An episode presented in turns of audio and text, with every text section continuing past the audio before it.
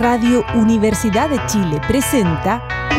Tras las líneas. Conversaciones con Manuel Antonio Garretón, Premio Nacional de Ciencias Sociales. Un programa del Departamento de Sociología y Magíster en Ciencias Sociales de la Universidad de Chile.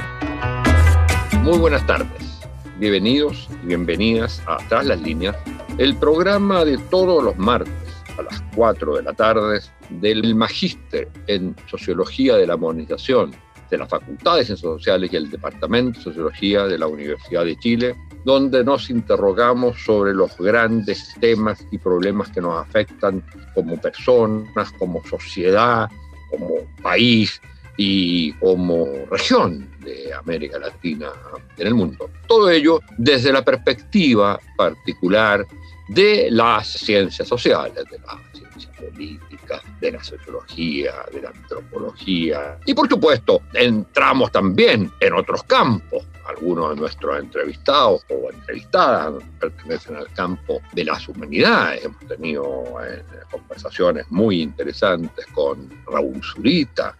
eh, nuestro premio nacional, y también Premio Reina Sofía de poesía, y también con eh, Adriana Valdés, presidenta de la Academia de la Lengua chilena. Hoy día vamos a hacer eh, una reflexión siguiendo lo que hicimos hace dos semanas sobre una situación específica latinoamericana. Y en este caso se trata del caso Colombia. Como se recordará, hace dos semanas tuvimos a Sinesio López sobre el caso de Perú y de, las recientes elecciones de Perú. Y hoy día lo haremos sobre Colombia. Quisiera recordar, simplemente como anécdota personal, que en marzo del 2020 me tocó viajar, fue la última salida al extranjero, eh, a Colombia, justo antes que se cerrara después la frontera, para participar en un evento que organizaba el diario El Tiempo de Bogotá con la Escuela Galán para la Democracia en referencia a un gran líder colombiano asesinado hace algunos años. Y el tema era que yo hiciera una reflexión en la conferencia inaugural sobre lo que era, había sido el estallido de hacía algunos meses, en el 2019, en octubre del 2019, en Chile. Y ellos le daban eh, mucha importancia a lo que ocurría en ese momento en Chile y nos hacían ver que algo parecido se estaba incubando en Colombia. De maneras distintas, y mi impresión fue que sabían mucho más de nuestra situación y de la historia de nuestro país que lo que nosotros sabemos de Colombia. En estos tiempos, la situación colombiana se ha visto remecido también por revueltas, estallidos, movilizaciones populares que han tenido como, en todos estos casos, un detonador particular, que en este caso fue el eh, rechazo a una reforma tributaria, y como todas estas movilizaciones tienen una especie de bola de nieve en que es un pueblo en la calle sin una estricta o necesaria conducción. Es interesante señalar que muchas veces se han hecho referencias a semejanzas entre la situación colombiana, aunque son casos muy distintos, y la situación chilena. Recientemente, un libro que viene de aparecer en mayo eh, se llama ¿Por qué protestan los jóvenes. El espejo de Chile, del periodista, político e historiador Juan Carlos Flores. Y es muy interesante porque él señala que el estallido de Chile tiene semejanzas en el tipo de movilización y en la gente que está en las calles al que ocurrió en protesta por el asesinato de Gaitán en los años 40. Entonces, hay relaciones que son interesantes de establecer. Por ejemplo, Chile ha tenido siempre una estructura de partidos, salvo ahora, de hace algunos años que se estalló, de partidos representativa de los conflictos sociales y de los actores y movimientos sociales. El caso colombiano es mucho más complicado. Colombia durante largos, largos años estuvo en un problema de no participación en la, en la política, aunque había política propiamente tal, pero la política institucional, la política oficial, no representaba nada. Nosotros tenemos referencia de algo muy importante también de Colombia, como es el plebiscito del año 91, para reformar la Constitución, que se usó mucho como referencia acá, entre otras cosas, porque se trataba de reformar la Constitución, pero se trataba de crear una asamblea constituyente para eso y al mismo tiempo tengo la impresión que de las pocas veces que ha habido escaños reservados para los pueblos originarios. Bueno, sobre todo esto es lo que nos interesa hoy día conversar con Juan Carlos Arenas, que es sociólogo, magíster en ciencia política de la Universidad de Antioquia, terminando su doctorado, es profesor e investigador del Instituto de Estudios Políticos de la Universidad de Antioquia, ha sido coordinador del posgrado ahí y actualmente es el director del Instituto de Estudios Políticos de la Universidad de Antioquia, flamante director desde hace muy poco tiempo. Su trabajo de investigación gira en torno al estudio de los partidos políticos y las elecciones con un enfoque subnacional. El tema territorial, el tema lo subnacional es un tema fundamental en Colombia y respecto también al tema de las reformas políticas. Muy buenas tardes, Juan Carlos. Muchas gracias de estar con nosotros y yo quisiera partir planteándote cómo reaccionarías tú, cómo reaccionas tú frente a la actual crisis en Colombia. Pareciera ser algo enteramente distinto o no a la crisis de la reforma constitucional del 91, la crisis de la violencia, el tema de los acuerdos de paz y del plebiscito, digamos, que resultó contrario a esos eh, acuerdos de paz. ¿Estamos en una situación, un tipo de conflicto nuevo? ¿Cómo lo examinarías tú? Eh, Manuel, primero darte un saludo y un agradecimiento por la invitación a tu programa y un saludo también a los oyentes y a los eh, integrantes de la universidad que hacen posible esta programación y que podamos tener también un canal de comunicación de problemas de alcance latinoamericano. Conversar sobre esto siempre permitirá ir tejiendo y destejiendo ideas y explicaciones sobre problemas que nos atañen y que a veces nos sirve mucho intercambiar explicaciones de los casos nacionales para entender un poco lo que está ocurriendo en cada uno de nuestros países. Bueno, ¿qué pienso yo sobre la, actual situación y la actual crisis de, Colombia? Yo creo que tiene elementos que uno podría incluso señalar un poco de mediano plazo, asociados incluso con esta movilización callejera que se incrementó y se agudizó después del 28 de mayo de, de, este año. Llevamos más de 45, 50 días en los que las manifestaciones, algunas masivas, muy masivas, en las calles y en, los, en las ciudades y pueblos del país en los que antes no se había conglomerado la gente a protestar y hacer reclamos al Estado, al gobierno, tanto nacional como local, pues es más o menos inédita, pero lo que digo es que también tiene relación y poco con otras oleadas y otros momentos de movilización, con otras características tal vez menos intensas, pero que arrancaron más o menos en 2011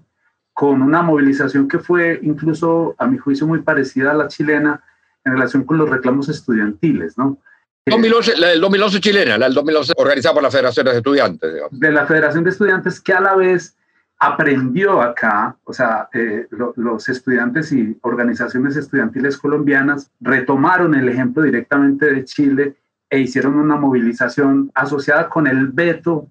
de una ley que se estaba tramitando en el, en el Congreso de la República para modificar la regulación con la que funciona la financiación estatal pública para las universidades nacionales y estatales, ¿cierto? En ese momento hubo una gran movilización, después en 2013, 2014 se repitió una muy similar y luego tuvimos ese proceso de paz, del acuerdo que se negoció inicialmente de manera un poco secreta entre el gobierno de Juan Manuel Santos y la guerrilla de las FARC, pero luego fue copando la agenda pública y desde el 2014 hasta el 2016, cuando se celebró este plebiscito en el que la derrota triste del sí fue un baldado de agua fría para la opinión pública nacional e internacional, pero alrededor de lo cual también había una cantidad de movilizaciones y de, de manifestaciones sociales, populares y de organizaciones de base que estaban reclamando también ese tipo de, acuerdos y sobre todo la implementación de ese acuerdo entre el Estado y las FARC. Esa también fue una, un momento muy interesante porque precisamente a la derrota en las urnas se siguió un mes largo de movilizaciones callejeras, incluso una que fue muy vistosa en la Plaza de Bolívar en Bogotá, en la que jóvenes y organizaciones sociales indígenas y otros sectores de la, de la sociedad organizada se conglomeraron en esa plaza ícono del poder del Estado en Colombia para reclamarle al gobierno que hiciera lo necesario para la implementación del acuerdo. Es decir, ante una derrota electoral, también hubo una movilización callejera organizada y que se manifestaba muy favorable a los acuerdos de paz. Luego, en 2019, también otro movimiento estudiantil, ya ante el gobierno de Iván Duque, pues el actual presidente, en el que se reclamaba fuertemente por la financiación de la educación pública y en la que también después de un mes de movilizaciones se obtuvieron unos acuerdos con el Ministerio de Educación Nacional, con el Ministerio de Hacienda y con otras representantes del Estado colombiano y se logró una financiación, una transferencia de recursos del Estado a las universidades, aunque pactadas entre el gobierno y las universidades sin que se modificara la regla, ¿no? Las normas, pues, como de financiación estatal, ¿no? Esas son como la, la hilazón de esta movilización que hace que, pues, me permite resaltar el hecho de que no es solamente el estallido hoy aislado de otros momentos de manifestaciones públicas y políticas, sino que este viene produciéndose fuertemente una organización social que se va manifestando públicamente y que creo yo que está también asociada con el hecho de que la desactivación de un factor de guerra como el desarme real y efectivo de las FARC y el hecho de que las FARC desapareciera al menos, digamos, para una parte importante de la opinión pública y para una parte importante del Estado y de los, de los gobiernos en los distintos niveles territoriales como el enemigo público, empezó también a dejar emerger, a permitir que florecieran otra serie de demandas y otra serie de manifestaciones y de organizaciones sociales que antes eran opacadas fuertemente porque simplemente se activaba el mecanismo de ponerles la etiqueta de las FARC y con eso había una, una estrategia de silenciamiento y, y asesinato directo de estos movimientos y de sus líderes que hacía que fuera muy difícil la manifestación callejera. Yo creo que hoy por hoy esa manifestación se, se expresa precisamente porque esos límites se rompieron, aunque sigue existiendo un nivel de violencia homicida muy fuerte, muy grande contra quienes se organizan y hacen públicos sus reclamos ante el Estado en movilizaciones callejeras. Pero, en cierto modo, perdido el nivel organizador central del conflicto político que tenía, digamos, el tema de la violencia, eh, el tema de las FARC, eh, etcétera, con los acuerdos y el plebiscito fallido. Estas movilizaciones actuales, si bien continúan y tienen una expresión en anteriores, como tú bien lo señalabas, pero son expresión de una crisis particular, por ejemplo, la demanda en términos del problema de la reforma tributaria, o en el fondo está expresando que un conflicto central de la sociedad colombiana, que antes fue expresado en el tema de la violencia, hoy día no ha sido resuelto y que entonces surgen nuevas maneras de expresarse ese conflicto con nuevas formas de movilizaciones, pero que de alguna manera los temas de los cuales se encargaba el conflicto de la violencia, por decirlo así, los actores que de uno y otro lado estaban en esto, los temas más de fondo de la sociedad no han sido, no han sido resueltos. Esta, una crisis parcial provocada por un problema como es el del rechazo a una cierta reforma tributaria, o todavía la sociedad colombiana no ha resuelto un conflicto, no digamos solo secular, pero también de las últimas décadas. Yo creo que tienes mucha razón en, la, en, la, observación y frente a esa pregunta, varias cosas podría uno decir. Uno es que en efecto, en el caso colombiano hay una serie de conflictos que están sin resolver, que antes se expresaban políticamente por la vía de la manifestación armada. ¿Conflictos de qué tipo? Conflicto por la tierra uno, el conflicto por los niveles de desigualdad económica que siguen persistiendo en el país y que tienen una expresión muy aguda incluso en los datos que el propio Estado ha construido sobre los niveles de pobreza que hay en el país, con sectores en la pobreza absoluta del 24, registros del 24-25% de, de sectores que llegan prácticamente a la miseria. Y una incapacidad también del sistema político de los partidos y de las organizaciones que construyen la representación o ocupan más bien los espacios de representación política por tomar esos temas, ¿cierto? Y hacer que a partir de ellos emerja también como una, un programa político de incorporación que no sea violenta, ¿no? Y ahí yo simplemente quería subrayar un, un hecho que me parece que es muy interesante y es precisamente el que uno podría identificar. O sea, estamos tratando de transitar de un conflicto armado interno hacia una conflictividad ya no mediada por ese recurso de la violencia armada, ¿cierto? Sino más eh, política, pero lo hacemos también en un momento en el que hay una gran debilidad y dispersión tanto de los movimientos sociales como una debilidad y un desprestigio de los políticos y de las instituciones representativas. Entonces, pues la guerrilla, en efecto, y las FARC, ni, ni las FARC ni el ELN podría decirse que representaban los intereses de sectores importantes de la sociedad, pero en todo caso sí los reclamaban para sí, y tanto en el ejercicio de la fuerza como en la retórica con la que construían su discurso y la justificación de la participación en la guerra, mantenían esa tensión, esa representación de una sociedad fracturada, desigual, con una acumulación de la riqueza muy concentrada en unos sectores y con una tensión muy fuerte entre propietarios del campo y campesinos y sectores empobrecidos pues, del propio campo que no permitía pues como el, el desarrollo. Pero se rompe esa forma de organización del conflicto colombiano y se deja, digamos, se le entrega como la posta a tanto a los movimientos sociales como a los partidos políticos en los momentos en que uno está muy fracturado y el otro está muy desprestigiado. Entonces, una parte de las cosas que es interesante de esta manifestación actual es precisamente el reclamo y la idea que tienen muchos de los manifestantes de que no son representados ni siquiera por aquella gente que se organiza para ser los voceros del paro. Entonces, la vocería del paro la hacen algunos sindicatos, digamos, sindicatos de trabajadores, sindicatos de maestros, algunas ONGs también han participado de esa vocería, pero permanentemente tienen que estar aclarando que esa vocería, cuando se sientan con el gobierno, que ellos no representan el grueso de la gente que está en la calle, a los jóvenes, a otras organizaciones sociales, etcétera, etcétera. Entonces, como esa fragmentación, esa fractura entre quienes podrían organizar y agregar preferencias, sentimientos y demandas y el resto de la sociedad, digamos, esa ruptura de ese canal es una de las cosas más características del conflicto que actualmente vive el país. Y en términos de representación política, los partidos que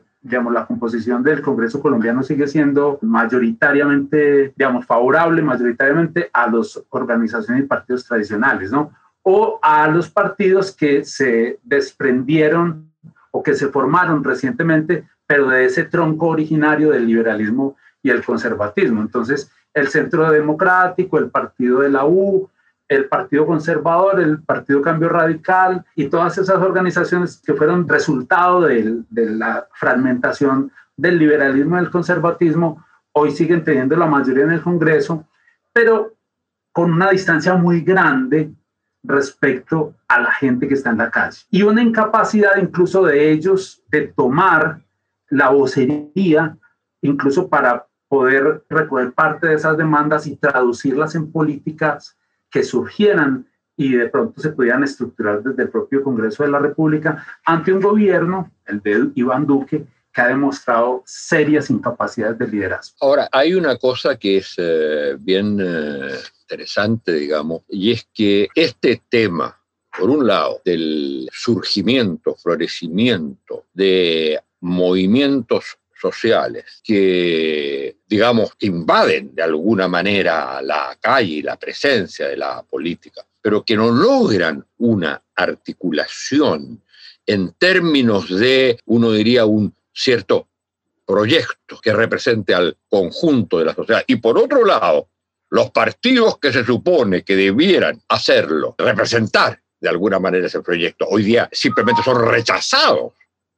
por estos movimientos sociales. Este es un fenómeno que se está produciendo en toda América Latina. Ahora, yo quisiera preguntarte por una particularidad que del, eh, del caso colombiano, es también del caso mexicano, como todos sabemos. ¿Qué papel juega hoy en esta situación que estamos hablando el tema del narcotráfico, que fue muy importante en la época de la, digamos, de la violencia, el conflicto armado? Yo creo que en eso tendrías que arrancar diciendo que las características del narcotráfico colombiano hoy son muy distintas a las de la década de los 90. Subrayar, por ejemplo, que hay evidencias de una pérdida de control por parte de los narcotraficantes colombianos de las rutas de tráfico internacional que están en manos de los mexicanos hoy por hoy. Y que por esa vía, por ese control que tienen los mexicanos de esas rutas, el cartel de Sinaloa y otros, y otros carteles mexicanos han venido a controlar incluso el mercado interno colombiano, la producción tanto de coca en términos de cristalización y de los laboratorios pues, para la producción de pasta de coca. Todo eso ha estado hoy por hoy en manos de estas organizaciones y ellos han puesto unas reglas, ¿no? Y unas reglas que en todo caso han mostrado mucha más violencia desorganizada, descentralizada y letal en contra de las comunidades donde se procesa y se produce la coca. Es decir, ahí hay una, una cosa que de pronto la, la diferencia importante entre de pronto esa década de los 90, el momento que fue muy violento, pero en todo caso había un cierto enraizamiento también del negocio con la sociedad, mientras que hoy por hoy hay también una fractura en ese caso y esa fractura ha implicado unos mayores de violencia, mayores niveles de violencia letal en zonas, por ejemplo, en el caso de Antioquia, por ejemplo, como el Bajo Cauca o como las zonas pues, que sirven de, de tránsito y de, de, de, corredor estratégico para sacar la producción de coca hacia el exterior. En Antioquia, en el Cauca, ¿cierto? La, zona de Buenaventura, etcétera, etcétera. Entonces ahí hay una, digamos, la relación con el narcotráfico es importante, pero ha cambiado de manera muy significativa respecto a la manera en que se había estructurado el negocio en la década de los 90. Y hoy por hoy el signo tal vez de, esa, de ese cambio sea el mayor nivel de violencia desorganizada y la tensión entre esa fuente de financiación de las otras guerras, digamos, porque hay eh, sectores del paramilitarismo que todavía se alimentan de fuentes del narcotráfico, pero están compitiendo con estos otros carteles que están más orientados a proteger y hacer rentable el negocio del narcotráfico que a meterse en, problemas y en disputas políticas. pero en el nivel local, por ejemplo, es en los gobiernos locales y en las zonas donde el conflicto por la coca es muy grande, el nivel de violencia y de letalidad de esa violencia se ha incrementado profundamente, a veces con costos incluso muy altos para organizaciones y líderes sociales que eh, eh, son voceros, por ejemplo, de temas de tierra, de restitución, de sustitución de cultivos, etcétera, etcétera. Yo tengo la impresión que esto es súper interesante, esto que estás señalando, porque hablaría de un, es decir, en los términos que uno lo diría, había una focalización o una cierta centralización del fenómeno que se expresaba también en los territorios. Que hoy día, en cambio, lo que estaríamos asistiendo es a una explosión de ello en los territorios, con menos coordinación o impacto a nivel de la política nacional entendida como el conjunto de instituciones que están arriba y con enorme presencia en la vida cotidiana, sobre todo de, los, de estos territorios. Y mira, para terminar, porque el tiempo se nos está acabando, te quería preguntar, eh, ¿qué cambió para bien para Colombia la constitución del 91, o lo que podríamos llamar el proceso constituyente del 91 en Colombia. Digo porque eso es una cuestión muy importante en nuestro país, recoger las, eh, como digo, el caso colombiano, la constitución del 91 es un referente, fue un referente en los debates, sobre todo a propósito de la papeleta especial en la votación, en, los debates que llevaron al proceso constituyente, había una referencia permanente al caso de, de Colombia. Y entonces, y hoy día tenemos puesta la esperanza en este proceso de realmente de una transformación sustancial de la sociedad, de un proceso de refundación de ella. Entonces vale la pena también ver, no solo en el desencadenamiento, pero qué cambió realmente para Colombia el proceso constituyente de la Constitución del 91? Creo que varias cosas. Una, la misma configuración de la propia Asamblea Constituyente ya fue un signo de cambio, ¿no? En el sentido en que la composición a través de una elección que incorporó a ese grupo, a indígenas, a representantes de iglesias distintas a la católica, a organizaciones representantes también de los pueblos raizales y de los pueblos negros, ¿cierto? Y a partidos y organizaciones que se desmovilizaron, o sea, dejaron las armas y tuvieron como parte de su, del proceso de negociación asegurados unos espacios, eh, ya fuera con voto o, solamente con voz, en la configuración del propio cuerpo de constituyentes. Eso fue una cosa que creo que implicó un cambio sustancial de qué voces irían a determinar esos rasgos centrales de la Constitución. De hecho, de, ese, de esa heterogeneidad, eh, también con esa heterogeneidad también está asociada el hecho de que sea una constitución tan diversa, con una declaración de derechos tan robusta y a veces con una distancia más bien fracturada entre esa declaración de derechos y la parte más asociada con las restricciones, el tema económico, etcétera, etcétera. Hay una, un poco esa, esa parte como contradictoria. Pero lo otro que creo yo que fue también muy importante es que la Constitución dejó instituciones en el orden judicial y en el orden político que fueron muy importantes. Dos señalaría. Una, la posibilidad de que los ciudadanos apelaran a la tutela, como la llamamos aquí, para hacer valer sus derechos. Lo que significó para muchos ciudadanos acercar el Estado a su vida cotidiana.